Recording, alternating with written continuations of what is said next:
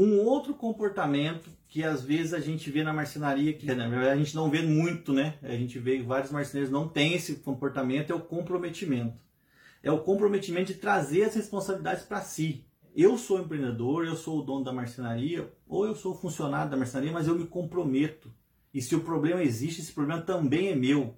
Eu me comprometo em resolver esse problema. Esse problema é da minha, da minha marcenaria, da minha equipe, do meu patrão, do meu funcionário. Esse problema é meu também. Então eu me comprometo a resolver esse problema.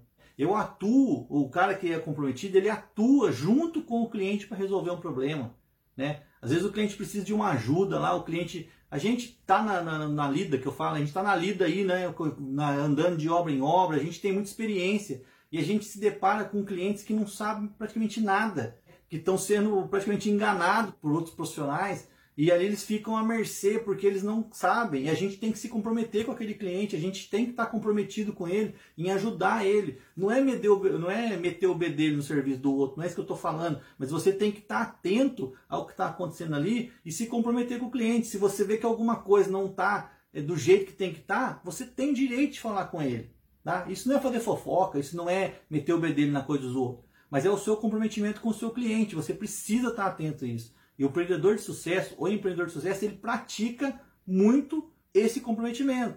Eu conheço muitas marcenarias e eu vejo que essa é uma realidade é, que às vezes não acontece muito na marcenaria. É aquele comprometimento com o cliente de combinar um horário e não ir, né? Ou de não combinar nada com o cliente, de deixar o cliente esperando, o cliente tem que te ligar para saber se está pronto seu móvel, se o seu, seu móvel está pronto ou não.